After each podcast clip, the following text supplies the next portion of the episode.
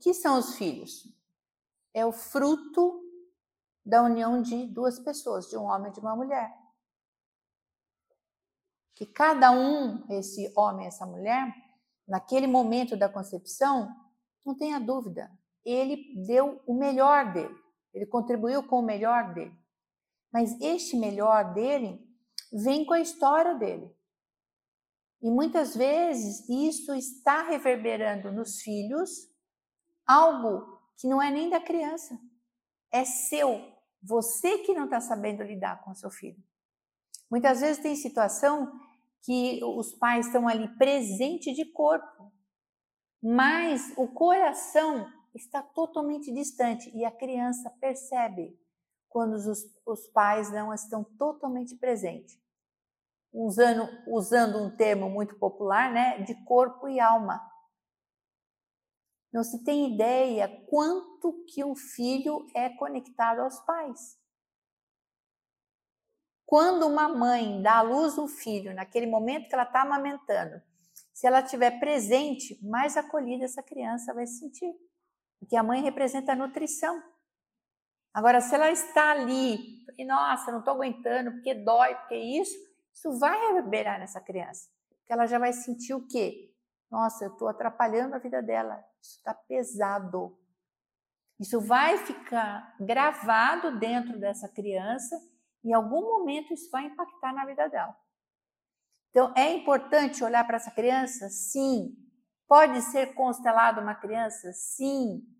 Mas primeiro precisa olhar. A experiência que eu tenho no consultório, quando um pai, uma mãe olha para o filho, é primeiro ele olhar para si mesmo. Porque onde está a força de um ser humano? Na sua origem.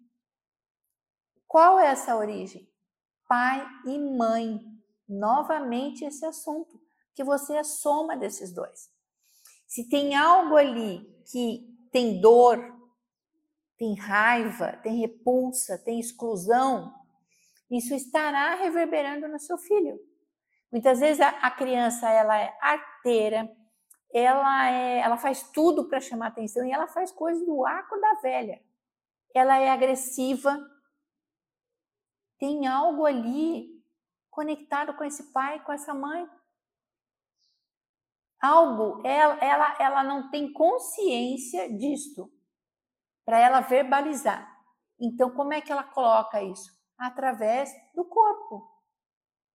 Sendo chorona, sendo malcriada, sendo arteira, não indo bem na escola, porque está conectada ali com os pais. Então, quando se olha para o filho, mas primeiro você olha para a sua origem, você sente as suas dificuldades, você se fortalece, muitas vezes até se sente pertencer. Que eu sei que aquele homem é meu pai, aquela mulher é minha mãe, mas essa mãe ou esse pai não se sente pertencer.